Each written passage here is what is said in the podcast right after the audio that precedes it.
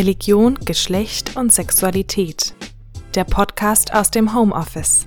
Eine digitale Bricolage. Heute mit einem Beitrag von Prof. Dr. Anne Koch und Dr. Sarah Franziska Tranho zur gegenderten Attraktivität von Geisterinkorporationen. Feldforschung in einer alternativ-spirituellen Gruppe im deutschsprachigen Raum.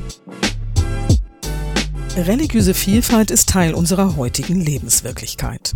Im deutschsprachigen Raum gehören dazu Formen christlichen, jüdischen und muslimischen Glaubens, ebenso wie Hindu-Religionen und Formen des Buddhismus, aber auch viele kleinere, traditionelle oder alternative Gruppen wie die Terra Sagrada zu Deutsch Heilige Erde.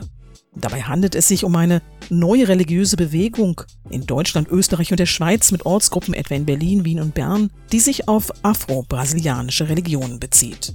Im Zentrum ihrer Praktiken stehen Rituale, in denen ein tranceähnlicher Zustand erreicht wird. Es heißt, in ihm würden Geister inkorporiert und somit in der materiellen Welt manifestiert. Herzlich willkommen zurück in der zweiten Staffel des Podcasts Religion, Geschlecht und Sexualität. Mein Name ist Almut Barbara Renger und ich bin Professorin am Institut für Religionswissenschaft der Freien Universität Berlin. In der heutigen Episode geht es um die Terra Sagrada, eine Form alternativer Spiritualität, die sich auf den Candomblé und die Umbanda beruft. Beides sind afro-brasilianische Religionen. Ihre meist mehrstündige Liturgie mit Gesängen, Trommeln und Tänzen soll dazu führen, dass sich Gottheiten bzw. Geister oder spirituelle Wesenheiten in der Welt der Lebenden manifestieren, und zwar in den Ritualteilnehmenden. Die Terra Sagrada greift genau das auf, und unsere beiden Gäste der heutigen Episode haben sich gefragt, warum so etwas im deutschsprachigen Raum, der doch entscheidend von europäisch-christlichen Traditionen geprägtes ankommt und warum vor allem bei Frauen. Unsere beiden Gäste, das sind Anne Koch und Sarah Tranhu. Professor Dr. Koch von der Pädagogischen Hochschule der Diözese Linz hat dort die Forschungsprofessur für Interreligiosität inne. Sie war vorher Professorin in Salzburg Einige von Ihnen kennen sie vielleicht noch aus dem Sommer 2016, als sie mich an der Freien Universität vertreten hat. Frau Koch arbeitet mit einem Schwerpunkt auf Religionsästhetik und hat zum Thema Körperwissen habilitiert, nachdem sie mehrere Jahre mit Forschungen zu globaler Spiritualität in Tokio verbracht hat. Unter ihren Publikationen ist das 2020 mit herausgegebene Bloomsbury Handbook of the Cultural and Cognitive Aesthetics of Religion. Mit Sarah Tranhu hat sie 2019 einen Artikel zum Thema der heutigen Episode im Band Religion bildet veröffentlicht. Er hat den Titel Geister und inneres Team Allianzen zwischen religiöser und sozialpädagogisch-therapeutischer Sozialisation. Gemeinsam mit Frau Koch begrüßen wir ihre eben erwähnte Kollegin Dr. Sarah Tranhu ist Diplompsychologin und seit 2012 im psychosozialen Feld sowie in der Erwachsenenbildung tätig Dabei bilden ihren Schwerpunkt interkulturelle, interreligiöse und religionspsychologische Themen in der Prozessbegleitung von Einzelpersonen, Teams und Organisationen. Bis zum Sommer 2020 war sie Doktorandin in Salzburg. Ihre Dissertation erscheint in Kürze beim Transkript Verlag in der Reihe Rerum Religionum und zwar mit dem Titel Faszination alternativer Spiritualität, narrative Identität, Bedürfnisbefriedigung und Körperlichkeit im Konversionsprozess zur neureligiösen Gruppe Terra Sagrada. Ich freue mich außerordentlich, die beiden begrüßen zu dürfen. Herzlich willkommen, Anne Koch und Sarah Tranhu. Frau Professorin Koch, in unserem Vorgespräch haben wir uns überlegt, dass es sinnvoll ist, noch einmal ein paar ganz grundsätzliche Aspekte, die uns in dieser Podcast-Reihe beschäftigen, mit Blick auf das heutige Thema aufzunehmen ich würde daher gerne mit einer ganz grundlegenden Frage beginnen, nämlich inwiefern Geschlechterordnungen allgemein für Religionen eine Rolle spielen. Ja, Geschlechterordnungen und Religion. Religionen als Teil von Kultur sind durchzogen von den jeweils geltenden Geschlechterordnungen, die sich in Saft und Kraft befinden. Religion steht in ganz mannigfachen Verhältnissen zu diesen Ordnungen. Sie unterstützen Geschlechterordnungen, stärken Geschlechterordnungen, können sie aber auch konterkarieren oder unterlaufen. Zum Teil setzen sich Religionen ein für veränderte Geschlechterverhältnisse, etwa gerechtere, idealere Geschlechterverhältnisse, oder aber als die Bewahrerinnen von bestimmten Ordnungen. Es ist so gesehen noch komplizierter, denn häufig machen religiöse Organisationen sowohl das eine als auch das andere, indem bestimmte Gruppierungen innerhalb dieser Religion das eine Ziel verfolgen, zum Beispiel Geschlechterordnungen zu bewahren und ein anderes Milieu in dieser Religion, zum Beispiel ein städtisches oder ein ander, anders geprägtes, da andere Ziele verfolgen kann. Also wir haben dann ein sehr vielschichtiges Verhältnis von religiösen Organisationen zu diesen Ordnungen. Im Sommersemester hatte der Religionswissenschaftler Kocku von Stuckrad in dieser Ringvorlesung ja bereits gegenspirituelle Bewegungen behandelt aus dem paganen und naturspirituellen Milieu und dabei gezeigt, wie die sich antipatriarchal verstehen und somit mehr Raum einräumen für das Weibliche im Bereich äh, der Transzendenz und in Bezug auf weibliche Spiritualität, auf nochmal anders geartete Praktiken. Zugleich hatte er schon die Beobachtung angestellt, dass binäre Geschlechterstereotype von Maskulinität, Femininität oft in einer Kontinuität in der patriarchalen Dominanz übernommen werden.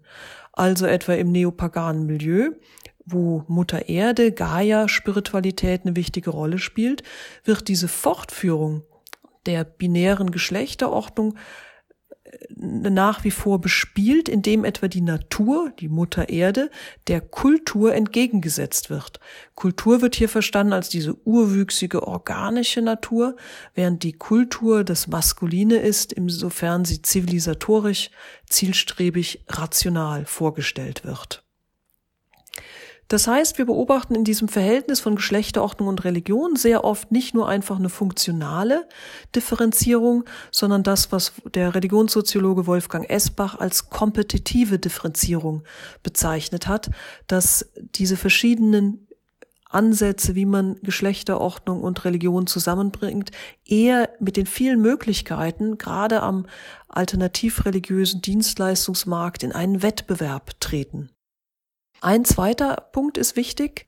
Dank des Blicks der Wissenschaft in den letzten Jahrzehnten auf die Überschneidungen zwischen gesellschaftlichen Teilbereichen ist sehr viel stärker deutlich geworden, wie Entwicklungen in einem Bereich von Gesellschaft in einem anderen Bereich Veränderungen anstoßen können also etwa im Bereich des Rechts oder der Bildung, im Bereich der Freizeit oder der Religion oder der Politik Veränderungen nach sich ziehen können, auch wenn sie ursprünglich gar nicht für diesen Bereich gedacht waren. Das können gewollte Veränderungen sein oder sogenannte unintendierte Effekte, die sich daraus einfach ergeben. Zum Beispiel die Öffnung von Universitäten für Frauen hat dazu geführt, dass sehr viele Expertinnen in verschiedenen Fächern herangebildet wurden, die jetzt nicht mehr einfach mit der Begründung, dass sie ihnen das Wissen fehlt, ausgeschlossen werden können aus bestimmten Funktionen, auch nicht aus religiösen Funktionen. Die unterscheiden sich in ihrem Wissen, in ihrem Studium nicht mehr etwa von jemandem, der als Priester ausgebildet wird auch, dass Frauen erben dürfen, dass sie erwerbstätig sein dürfen, Vermögen, Einkommen selbst verwalten dürfen, also etwa Konten eröffnen dürfen. All diese juristischen Veränderungen, wirtschaftlichen Veränderungen haben für Frauen, die einen Gewinn erwirtschaften in solchen Berufen, einen Freiraum geschaffen, da sie sich von angestammten Aufgaben etwa Pflege, Care freikaufen können, indem sie dafür Personal einstellen. Das heißt, dieser Blick auf die Überschneidungen zwischen den Veränderungen zwischen gesellschaftlichen Teilbereichen, auch Intersektionalität genannt, da spielt sich ein Großteil auch der Veränderung von Geschlechterordnungen ab, neben Debatten und ideologischen Kämpfen, von denen das begleitet wird. Queer Studies, Intersektionalitätsforschung haben daran gearbeitet, diese hartnäckigen Stereotypen offenzulegen und auch kritisch in die gesellschaftliche und die politische Arena vorzubringen. Gut, nach dem neopaganen Milieu soll nun in diesem Semester ein Blick auf ein weiteres Segment alternativer Religion geworfen werden, und zwar auf eine einheimische Gruppe, die die afro-brasilianische Tradition des Candomblé und der Ubanda aufgreift. Was diese Traditionen ausmacht, dazu werden wir gleich noch genaueres hören von Frau Dr. Tranhu. Ich möchte an dieser Stelle lediglich den Horizont der Frage unserer gemeinsamen Publikation ähm, einführen. Wir waren bewegt von zwei Fragen. Zum einen, warum finden sich im deutschsprachigen Raum Leute, die sich einer Gruppe anschließen, deren zentrales Ritual das Inkorporieren von Geistern ist?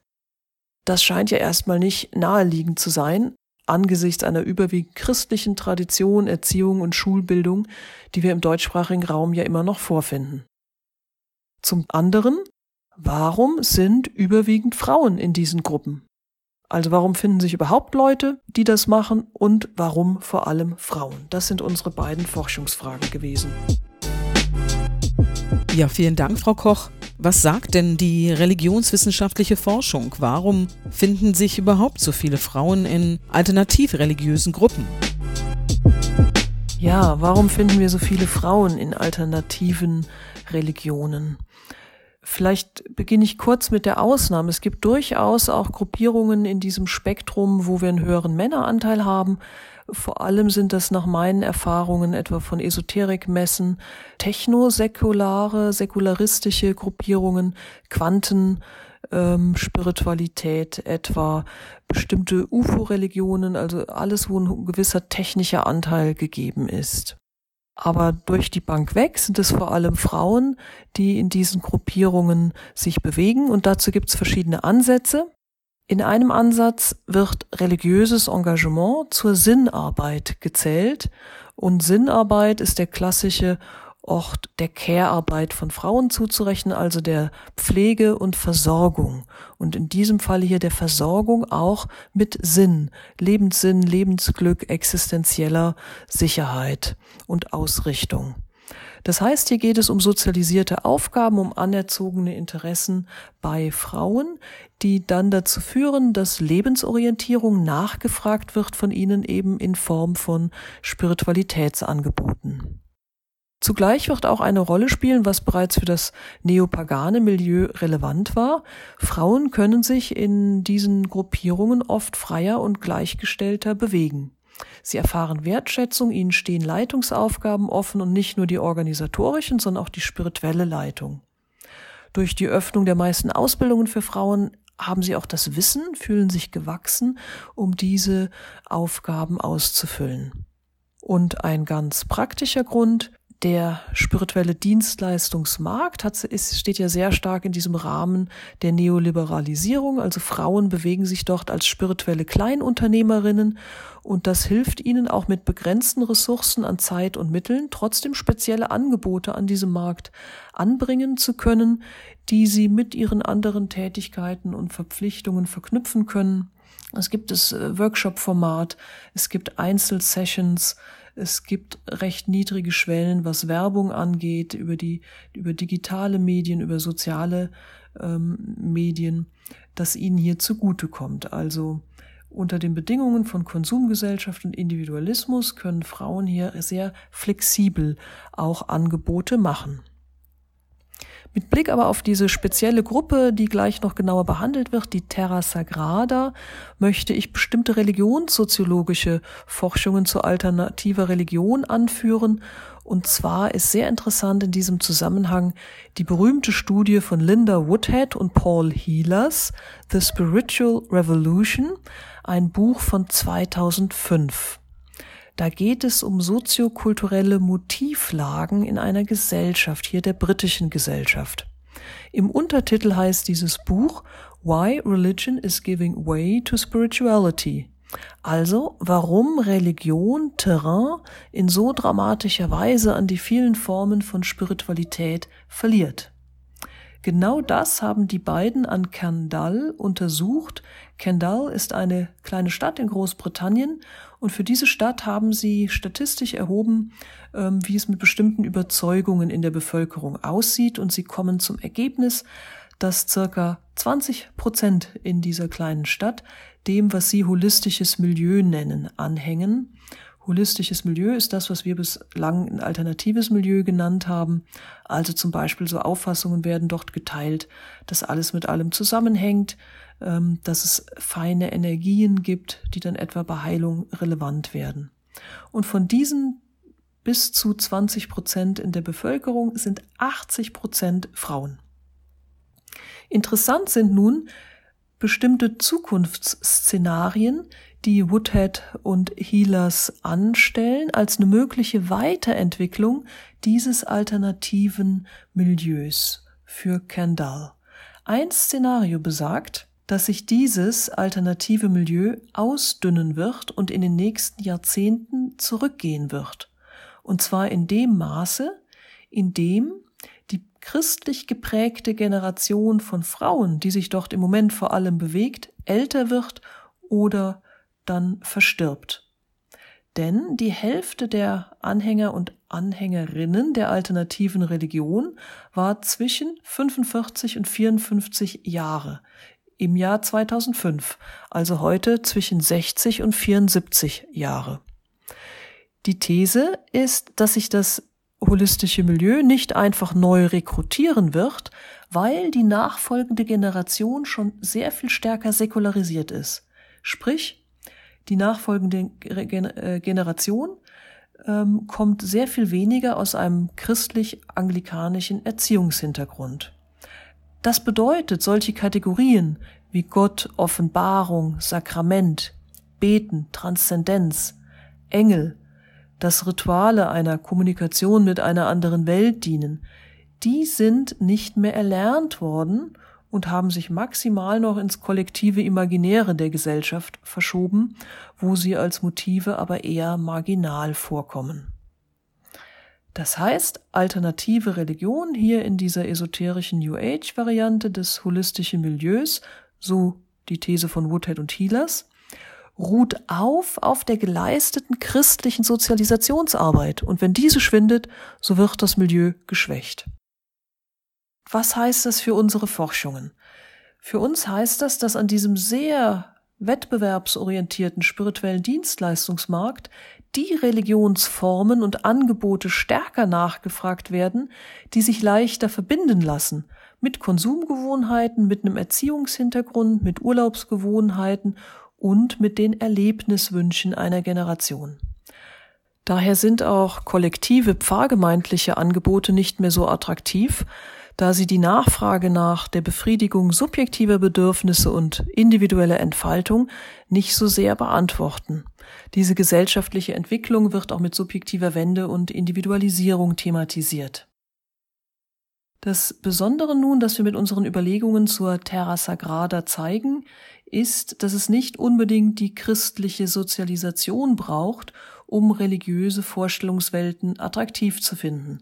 Ja, es braucht nicht einmal eine religiöse Vorprägung, um ein prädisponiertes Mindset zu haben, an das ein neureligiöses Ritual anknüpfen kann, in unserem Fall die Geisterinkorporation der Terra Sagrada, sondern nach dem Befund von Frau Dr. Tranhu sind es vor allem Frauen aus sozialpädagogischen und therapeutischen Berufen, die in dieser Gruppe aktiv sind.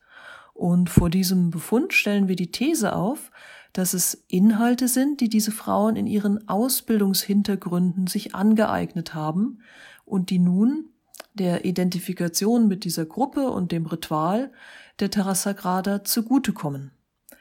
Genauer gesagt ist es ein ganz bestimmter Ausbildungshintergrund, nämlich Vorstellungen vom menschlichen Selbst, die hier aktualisiert werden. Das Selbst wird so vorgestellt, dass es in sich viele Stimmen kennt, zuratende und abratende Stimmen, unterstützende, zweiflerische, abwertende und tröstende. Es ist das Modell vom inneren Team, wie es Friedemann Schulz von Thun nennt.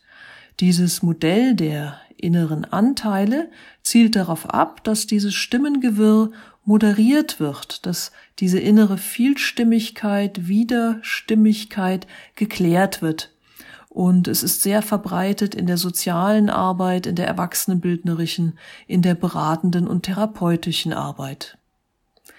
Diese inneren Anteile bilden nun auch den Anknüpfungspunkt für das zentrale Ritual der Geisterinkorporation in der Terra Sagrada. Denn die Stimmen der inkorporierten Geister sind diese ratenden, abratenden, zuratenden Stimmen und ähneln so der therapeutischen Arbeit mit inneren Anteilen. Wir sehen also, und das ist ein ganz wichtiges Ergebnis unserer Arbeit, dass ein säkulares Humankapital grundlegend dafür sein kann, dass ein bestimmtes religiöses Humankapital angeknüpft wird, attraktiv und plausibel erscheint und dann auch nachgefragt wird. Darauf wird nun meine Kollegin genauer eingehen. Ganz herzlichen Dank, Anne Koch von der Pädagogischen Hochschule der Diözese Linz in Österreich. Wir haben einiges darüber gehört, wie zentral soziokulturelle Prädispositionen sind und wenden uns jetzt an die Diplompsychologin Frau Dr. Tranhu. Sie hat ein vertiefendes Studium der Religionswissenschaft und Religionspsychologie in Wien und München absolviert, bevor sie in Salzburg promoviert hat. Frau Tranhu, was genau passiert denn nun in der Terra Sagrada? Wie sieht das zentrale Ritual aus und was hat das mit dem inneren Team, wie es Friedemann Schulz von Thun nennt, zu tun? Genau, also zunächst würde ich gerne ähm, die Terra Sagrada selbst, also unseren unser Forschungsfeld, kurz charakterisieren und vorstellen. Also die Terra Sagrada, zu Deutsch Heilige Erde, ist seit 2006 in Deutschland, Österreich und der Schweiz ansässig und sie beruft sich auf die afro-brasilianischen Traditionen des Candomblés und der Ubanda. In verschiedenen Städten, in Berlin beispielsweise, aber auch in Wien und in Zürich, finden sich kleinere Ortsgruppen mit je 10 bis 20 festen Mitgliedern, also wirklich sehr kleine Gruppen. Die Praktik der Terra Sagrada dreht sich nun in erster Linie um das Ritual der trance-induzierten Geisterinkorporation. Ähm, darüber hinaus führt sie aber in ihrer Praktik westlich-moderne Werte mit fremdkulturellen Überzeugungen zusammen. Sie arbeitet sehr stark auf körperlicher Ebene und sieht die Einbeziehung des Selbst und der Identität als zentral für ihre Spiritualität an. Die Gruppe ist dabei eine der wenigen indigen geprägten neureligiösen Gruppen im deutschsprachigen Raum. In meiner Arbeit habe ich nun mehrere Interviews mit Konvertitinnen geführt, die in der Regel christlich sozialisiert wurden und dann im Erwachsenenalter zunächst über soziale Kontakte von der Praktik erfuhren. Und so war es oft eher zufällig, dass sie so das erste Ritual einer Geisterinkorporation besuchten. Diese Rituale, an denen ich auch im Rahmen von teilnehmenden Beobachtungen beiwohnte, sind die zentrale Praktik, aber auch insbesondere für unsere Fragestellung hier von großer Bedeutung. Ich würde gern zunächst so ein bisschen darstellen, wie so ein solches Ritual abläuft, um den Zuhörerinnen und Zuhörern einen kleinen Eindruck zu ermöglichen. Also zunächst wird das Ritual, wird für das Ritual ein kleiner Altar aufgebaut und mit Blumen, Gaben und auch Räucherstäbchen dekoriert. Diese Rituale finden in der Regel in Praxisräumen oder angemieteten Räumlichkeiten statt, die auch von anderen Gruppen genutzt werden, also beispielsweise für Yoga oder Meditation. So werden beispielsweise dekorative Elemente, aber auch Möbel, Bilder etc. mit weißen Tüchern verborgen, um sozusagen keine, keine Ablenkung zu ermöglichen. Nun wird auf der einen Seite des Altars stehen die Trommeln für die Musiker. Der Platz darum wird mit einem Seil abgetrennt und das bedeutet dass sozusagen, dass auch so ein bisschen der sakrale Raum markiert wird. Denn in diesem abgetrennten Raum, also in diesem Innenraum, tanzen und arbeiten die Initiierten. Und draußen tanzen Gäste, also Außenstehende, denn einige Rituale sind für alle offen und können auch von Nichtmitgliedern der Gruppe besucht werden. Und zunächst ist es so, dass durch Tanzen, Singen und Trommeln eine notwendige Energie aufgebaut wird, um das Medium beim Inkorporieren zu unterstützen. Die Initiierten begeben sich in Trancezustände. Die Hauptperson ist ja auch immer weiterhin das Medium, ähm, das die Entität inkorporieren soll. Und es ist so, dass die veränderten körperlichen Bewegungen des Mediums auf den Ebenen des Körpers, der Mimik, der Gestik, der Körperhaltung, aber auch der Sprechweise dann den Anwesenden anzeigen, dass die Entität nun erfolgreich inkorporiert ist. Das Medium agiert dann entsprechend dem Charakter und auch dem Alter dieser Entität. Werden beispielsweise Pretus Veius, Entitäten der verstorbenen alten Schwarzen in der afro-brasilianischen Tradition gerufen, bewegt sich das Medium stark gebeugt, sie zittert oder muss gestützt werden, wenn er sich setzen möchte. Also ganz wie ein sehr, sehr alter Mensch, der sozusagen wirklich einfach Unterstützung bei den Bewegungen braucht. Wenn die Inkorporation nun stattgefunden hat und auch die Entität bereit ist, wird das Seil geöffnet und die Gäste, also die Außenstehenden, können näher treten und nacheinander ihr Anliegen vorbringen. Das heißt, sie können ähm, Fragen stellen, sie können sich beraten lassen in alltäglichen Situationen, aber auch in krisenhaften Situationen oder auch einfach nur ins Zwiegespräch gehen. Wenn nun alle Gäste ähm, ihr Anliegen vorbringen konnten, verlassen sie diesen sakralen Bereich des Raums wieder. Die Entität wird verabschiedet, ihr wird gedankt und das Medium kehrt in seine soziale Person zurück. Das geschieht von außen sichtbar durch sehr starke, unkontrollierte Bewegungen, als würde die Person etwas rausschütteln möchten, müssen und das Medium ja, schüttelt sich ganz heftig und beugt sich, ähm, bis sie sozusagen wieder in ihre eigene Persönlichkeit ähm, findet. Anschließend ist es so, dass die jüngeren Initiierten, also diejenigen, die noch nicht so lange ähm, auf diesem Initiationsweg dabei sind, üben dürfen. Ja, sie dürfen ihre, sozusagen ihre persönlichen Entitäten rufen. Das geschieht erstmal ohne direkte Anleitung. Also jede und jeder tanzt frei und soll sich so ganz individuell der eigenen Identität und natürlich auch dem eigenen inneren Erleben nähern. Es gibt wenig Anweisungen.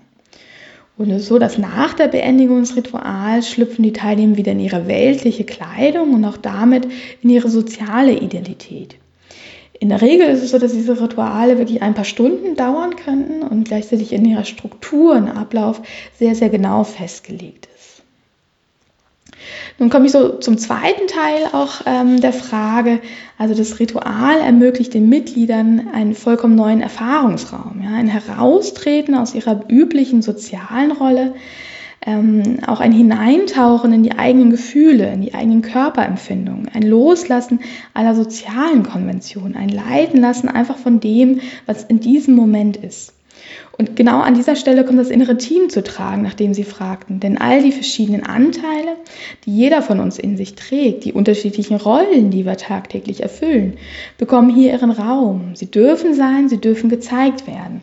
In der Sprache der afro-brasilianischen Tradition entsprechen diese inneren Anteile den verschiedenen Entitäten und Geistwesen, die gerufen werden.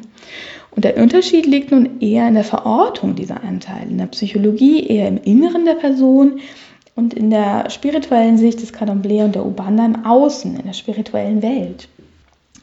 Und hier vollzieht sich eine aktive Bedürfnisbefriedigung. Und zwar werden diese narrative und individuellen Motive real. Sie werden wirklich auch erlebt und verkörpert. Persönliche Vorlieben, Charakteristiken, Prägungen, Bedürfnisse und Motiven treffen auf eine besondere Charakteristik der Gruppe und deren Praktik so dass es zu einer besonderen Kultbedürfnispassung kommt, die den besonderen Reiz und aber auch die Faszination dieser Praktik für Menschen und insbesondere in unserem Fall für Frauen im deutschsprachigen Raum erklären können. In der somatischen Verankerung dieser Erfahrungen und der Herausbildung von spezifischem Körperwissen liegt der Kern der Anziehung aus unserer Sicht. Denn die spirituelle Praktik wird identitätsstiftend, sie wird lebensprägend und sie wirkt auf andere Lebensbereiche hinaus, auf die Beziehungen zu Familie und Freunden, aber auch auf das berufliche Selbstverständnis beispielsweise, auf die eigene Lebensgestaltung. Die spirituelle Praktik bietet neue Sinn- und Deutungsmuster, ja, kollektive und kulturelle Narrative, die sich zur individuellen Identitätsnarration wandeln. In ihr findet das Subjekt zudem einen vertrauensvollen Raum, um sich und seine Umwelt zu ordnen, um auch gesellschaftliche Unübersichtlichkeiten, Enttraditionalisierung und Widersprüche, Anforderungen, Erwartungen zumindest für einen Moment zu strukturieren, ja, ihnen einen neuen Sinn zu geben und für sich in der eigenen Wahrnehmung schlüssig und passend zu verknüpfen, sei es auch für einen begrenzten Zeitraum in diesem Ritual. Und dies betrifft insbesondere Frauen, denn die sind besonders durch die gesellschaftlichen Veränderungen der vergangenen Jahre betroffen. Ja, also ist auf der einen Seite eröffnen sich dadurch neue Perspektiven für Frauen, gleichzeitig bringt das neue Herausforderungen, aber auch Spannungen mit sich, beispielsweise in der Vereinbarkeit unterschiedlicher Rollen in Familie und Beruf. Vielen Dank, Dr. Tranhu. Das ist wirklich hochinteressant. Sie erwähnen besondere Kultbedürfnispassungen. Das greift die von Anne Koch erwähnte subjektive Wende wieder auf. Was genau ist allgemein mit dem Konzept Kultbedürfnispassung gemeint? Welche sogenannten Kultbedürfnispassungen finden denn aus religionspsychologischer Sicht statt für diese Frauen, sodass sie in der Gruppe eine spirituelle Heimat finden? Also das heißt, sie fragen zunächst ganz allgemein nach dem Konzept der Kultbedürfnispassung. Dieses Modell wurde in den 90er Jahren durch die Enquete-Kommission sogenannte Sekten- und Psychogruppen geprägt, die sich im Auftrag der deutschen Bundesregierung mit diesen Gruppen aus interdisziplinärer wissenschaftlicher Sicht beschäftigte. Diese Perspektive erachtet nun den Grad der Übereinstimmung zwischen dem Bedürfnis des Individuums auf der einen Seite und dem Angebot der Gruppe auf der anderen Seite als den wichtigsten Prädiktor für das Interesse und das Festhalten an alternativ spirituellen Angeboten. Der Grad der Entsprechung zwischen der Persönlichkeitsstruktur, die durch Prädispositionen, biografische Erfahrungen, der aktuellen Lebenssituation sowie der gegenwärtigen Religiosität geprägt ist, und dem Angebot einer neuen religiösen Gruppierung, die wiederum durch ihre ganz eigenen Lehrinhalte, ihre Gruppendynamik, ihre Strukturen und vermittelnde Erfahrung charakterisiert ist, beeinflusst, ob jemand den Kontakt mit einer religiös-spirituellen Gruppe verfolgt aber auch, ob daraus eine stärkere Verbundenheit entsteht und wenn ja, wie diese anschließend verläuft. Diese Passung ist zentral für die individuellen Konsequenzen auf psychischer, gesundheitlicher, aber auch sozialer Ebene, denn sie beeinflusst, ob die neue Gruppenzugehörigkeit als Ressource genutzt werden kann.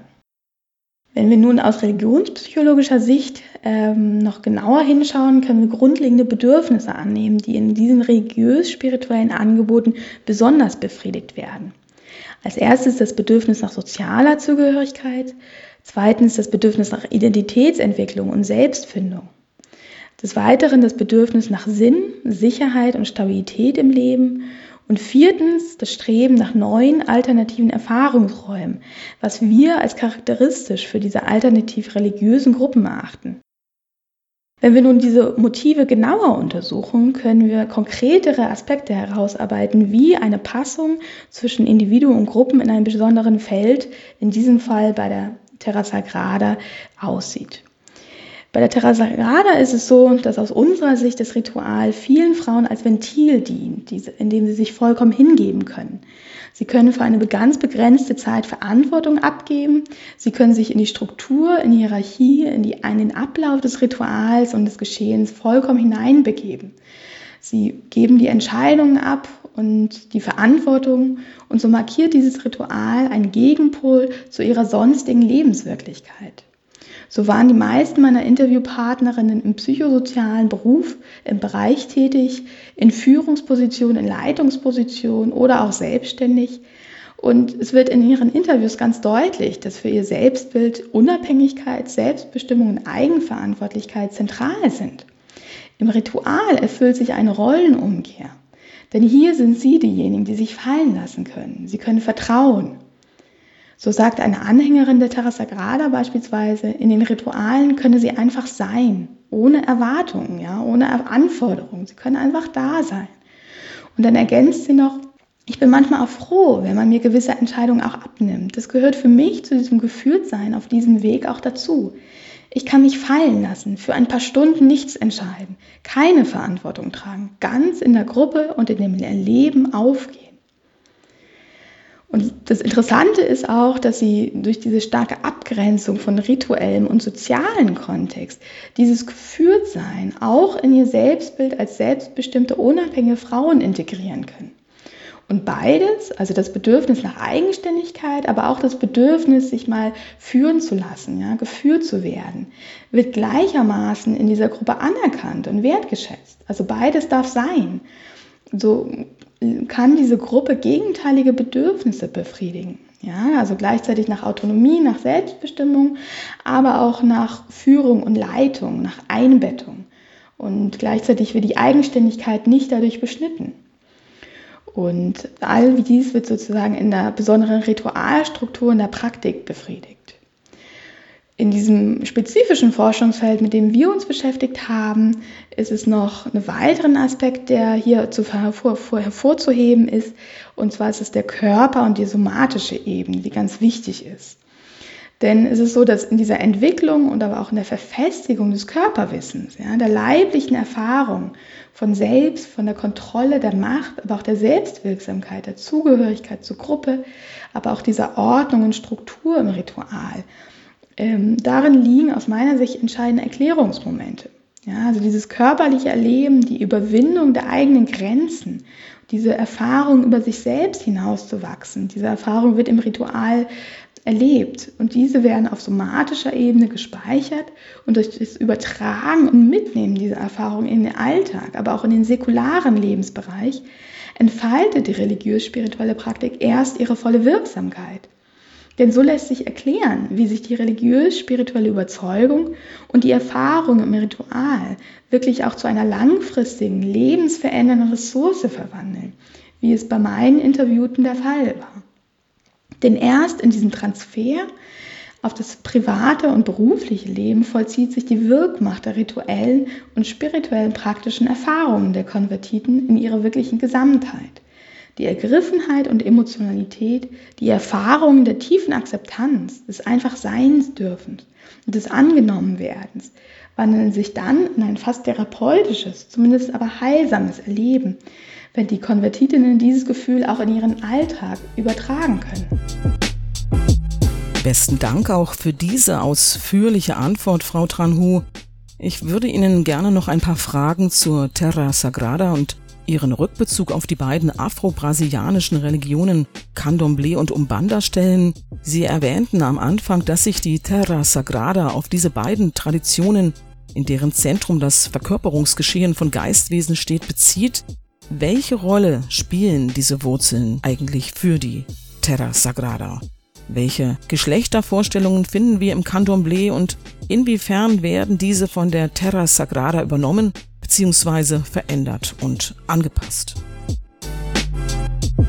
Genau, also die Terra Sagrada bezieht sich in ihrem Selbstnarrativ immer wieder auf die afro-brasilianischen Traditionen und sie nutzt diese Rückbesinnung als Legitimierung und Plausibilisierung der eigenen Praktik und der eigenen Vorstellung.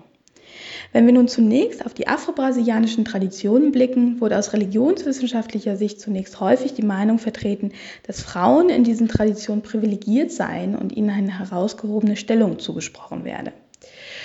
Zum Beispiel schreibt die Kulturanthropologin Ruth Landis in ihrem klassischen Werk The City of Women von 1947, Candomblé pulses in the hands of the women. Sie schreibt darin, dass es für Männer fast so schwierig sei, eine Autorität in diesen Traditionen zu werden, wie es für Männer sei, Kinder auf die Welt zu bringen. Und dies aus dem gleichen Grund, es sei gegen seine Natur. Die Geschlechterunterschiede in Inkorporationspraktiken werden in der Diskriminierung und Unterdrückung der Frauen begründet, die dafür in diesem Kontext einen Raum zur Selbstbestimmung, zur Erlangung von Autorität und Anerkennung finden, die sie in der Gesellschaft eben nicht haben. Die afro-brasilianischen Kultgruppen bieten Frauen eine Möglichkeit, Autorität zu erlangen und eine gesellschaftlich anerkannte berufliche Stellung zu erreichen. Darüber hinaus würden Frauen in diesen Traditionen bestimmte Fähigkeiten zugesprochen, die sie für eine spirituelle Führung, für die Leitung einer Kultgruppe, die auch oft im Sinne einer Familie verstanden wird, und insbesondere auch für die Geisterinkorporation besonders geeignet machten. So wird auch der weibliche Körper und seine Kompetenzen angeführt. Die Fähigkeit, Kinder auf die Welt zu bringen, auch die ersten Jahre zu ernähren, bedeutet, dass Frauen für das Geschehen für sie herum und für die Emotionen anderer aufnahmefähiger und feinfühliger seien als Männer. Sie seien besonders empfänglich und geeignet daher für die Kommunikation mit der spirituellen Welt. Die Dominanz der Frauen im Candomblé und der Ubanda lässt sich zudem historisch interpretieren. In der Tradition, die vor allem in ihren Anfängen von Sklaven geführt wurde, lag die aktive Durchführung der Rituale und auch die Weitergabe des spirituellen Wissens in der Regel in den Händen der Frauen. Diese waren in der Regel mit dem Haushalt und der Kinderbetreuung in den Häusern betraut, während die männlichen Sklaven auf dem Feld körperliche Arbeit leisten mussten und daher oft eine niedrigere Lebenserwartung hatten.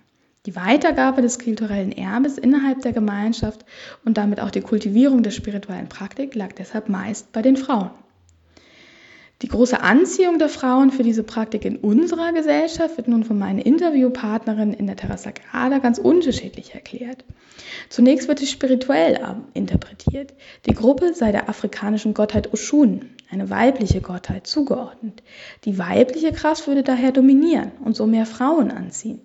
Darüber hinaus wird auf eine größere Bereitschaft von Frauen zur Hingabe hingedeutet und argumentiert, dass es Frauen leichter falle, sich in Trancezustände zu begeben. Die spirituelle Leiterin der Gruppe, eine österreichische Psychotherapeutin selbst, nimmt an, dass die Terra Sagrada ihren Ursprung in einer Gesellschaft hat, in der Zitat, das Frauen oder das Weibliche an sich einen anerkannten und öffentlich mitbestimmenden Platz in der Gesellschaft annehmen, wie sie in einer Veröffentlichung selbst schreibt. An diesen Stellen übernimmt sie das Narrativ der afro-brasilianischen Tradition und gleichzeitig trifft dies auf die Spannung und die Widersprüche, deren Frauen in unserer modernen Gesellschaft oft ausgesetzt sind. Denn stereotypisch weibliche Kompetenzen wie die psychosoziale Arbeit, die Care-Arbeit, die Pflege von Kindern, Alten und Kranken, aber auch hauswirtschaftliche Tätigkeiten werden in dieser Gruppe mit einer besonders hohen Wertschätzung und mit einer besonderen Anerkennung begegnet, die meine Interviewpartnerin in der Gesellschaft dagegen oft vermissen. Auf der anderen Seite ermöglicht die Gruppe den Frauen das Streben nach und aber auch die Ausübung von Kontrolle, Macht, Selbstbestimmung und Autorität auf ihrem Initiationsprozess, der mehrere Jahre andauert, immer wieder aber auch in den Ritualen und in ihrem Weg und der Arbeit als spirituellem Medium. Beides darf sein, beides wird ermöglicht und beides wird wertgeschätzt und als ebenbürtige Facetten des Weiblichseins anerkannt. Wie Anne Koch bereits erwähnte, erleben die Konvertitinnen der Gruppe an vielen Stellen Anknüpfungspunkte zwischen ihren beruflichen Ideen und Vorstellungen ihren Ausbildungshintergründen und Studien sowie der Praktik und der religiös-spirituellen Vorstellung der afro-brasilianischen Tradition. Und es wird für sie im Ritual auch am eigenen Leib erlebbar. Denn auch in, diesen, in dem inneren Team der Frauen sind ganz unterschiedliche Anteile und Rollen verankert. Sie sind Mutter, sie sind Tochter, sie sind Partnerin, gleichzeitig sind sie Leitungspersönlichkeit, sie sind Führende, sie sind in der Verantwortung, Sie sind stark und sie sind schwach, sie sind fürsorgend und sie sind hilfsbedürftig. Im Alltag prasseln auf diese unterschiedlichen Rollen und ganz verschiedene Erwartungen und Anforderungen ein, teils widersprüchlich, kaum bewältigbare Spannung. Alle Anteile wollen aber auch von diesen Frauen gelebt werden und verkörpert werden. Denn im Alltag haben sie auch das Gefühl, bestimmte Anteile verbergen zu müssen, insbesondere Schwäche, aber auch beispielsweise Emotionen wie die Wut. Diese verschiedenen Anteile finden nun im Ritual Platz, denn dort dürfen sie sein, gleichberechtigt, sie dürfen erlebt werden, verkörpert werden, ohne Einschränkung. Sie nutzen daher auch den Deckmantel des Narrativs der verschiedenen spirituellen Entitäten, die nun inkorporiert werden, und dadurch werden sie lebendig. An dieser Stelle finden also die Ausbildungshintergründe, die systemisch geprägten Praktikerinnen eine lebendige, erfüllende und einnehmende Entsprechung in ihrer spirituellen Praktik. So wird das Ritual zum Ventil, zum Gegenpol, zu einem einzigartigen Erfahrungsraum für die Frauen, die aus diesem wertvolle Impulse, Erfahrungen und Erlebnisse für ihren säkularen Alltag mitnehmen können. Ganz lieben Dank, Frau Tranhu, für diese Ausführungen.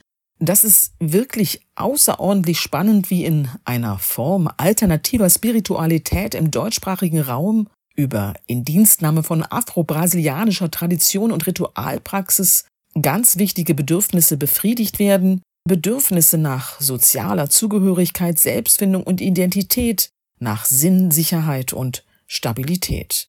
Und ich finde es auch hochinteressant, dass es leibliche Erfahrungen sind, die ausschlaggebend sind, Erfahrungen, die mit dem Leib gemacht werden, Erfahrungen, bei denen verschiedene Persönlichkeitsanteile angesprochen werden und Raum bekommen, Erfahrungen von Macht und Selbstwirksamkeit, so die Ergebnisse der Studie, von Dazugehören und Ordnung. Die Beteiligten überschreiten in den Ritualen eigene Grenzen, sie wachsen über sich selbst hinaus und erleben sich, indem sie diese Erfahrungen dauerhaft integrieren, auch und zumal in ihrem Alltag und mit ihrer beruflichen Verantwortung in lebensverändernder Weise neu. Vielen Dank Anne Koch und Sarah Tranhu für diesen Bericht. Mit diesen Beiträgen haben die regulären Episoden dieser Staffel der Podcast-Reihe Religion, Geschlecht und Sexualität vorerst ein Ende. Es freut mich jedoch sehr, ankündigen zu können, dass zwei Zusatzepisoden zur zweiten Staffel in Arbeit sind. Beide Episoden sind teilgesponsert durch die Frauenfördermittel des Fachbereiches Geschichts- und Kulturwissenschaften der Freien Universität Berlin zu beiden Themen waren ursprünglich Roundtable-Formate vorgesehen, wie auch schon im Sommer, als in der Veranstaltungsreihe Diskussionsrunden geplant waren, aus denen dann Episode 3 und 4 der ersten Staffel wurden. Unter den pandemiebedingten Umständen war aber auch diesmal die Umsetzung leider nicht möglich. Die Formate, in denen die zwei Zusatzepisoden gehalten sind, stellen die Lösungen dar, die wir mit unseren Referentinnen gefunden haben.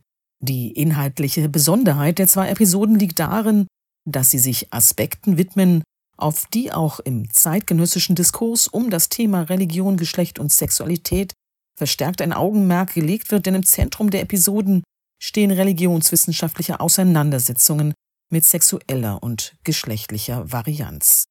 Die erste Zusatzepisode thematisiert die Debatte um die gleichgeschlechtliche Ehe in Deutschland. Zu Gast ist Sabine Exner-Krikorian gemeinsam mit Anne Koch, die Sie, liebe ZuhörerInnen, bereits aus der heutigen Episode kennen. Die beiden kommen für uns miteinander ins Gespräch. Ich bin bereits sehr darauf gespannt und hoffe auch Sie, liebe ZuhörerInnen, in dieser ersten Zusatzepisode zu Staffel 2 wieder begrüßen zu dürfen. Bevor ich mich nun vorerst von Ihnen verabschiede, möchte ich mich noch einmal bei den Gästen der heutigen Episode bedanken, Anne Koch und Sarah Franziska Tranhu. Außerdem bedanke ich mich bei der Stabsstelle für Presse und Kommunikation der Freien Universität Berlin unter Leitung von Carsten Wette und dem Center für digitale Systeme für die Veröffentlichungen dieser Episode. Mein Dank gilt außerdem meiner studentischen Mitarbeiterin Rahel Behrer für Ton und Schnitt aus dem Homeoffice. Zum Schluss sei, wie stets, auch Ihnen gedankt, liebe Studierende und interessierte Zuhörerinnen, für Ihre Aufmerksamkeit in dieser Episode. Wie immer finden Sie Informationen zum Podcast auf der Website Religion, Geschlecht und Sexualität des Instituts für Religionswissenschaft der Freien Universität Berlin. Schreiben Sie uns gerne, wenn Sie Fragen oder Anregungen haben. Die einzelnen Episoden der Podcast-Reihe sind sowohl auf YouTube als auch auf Spotify abrufbar.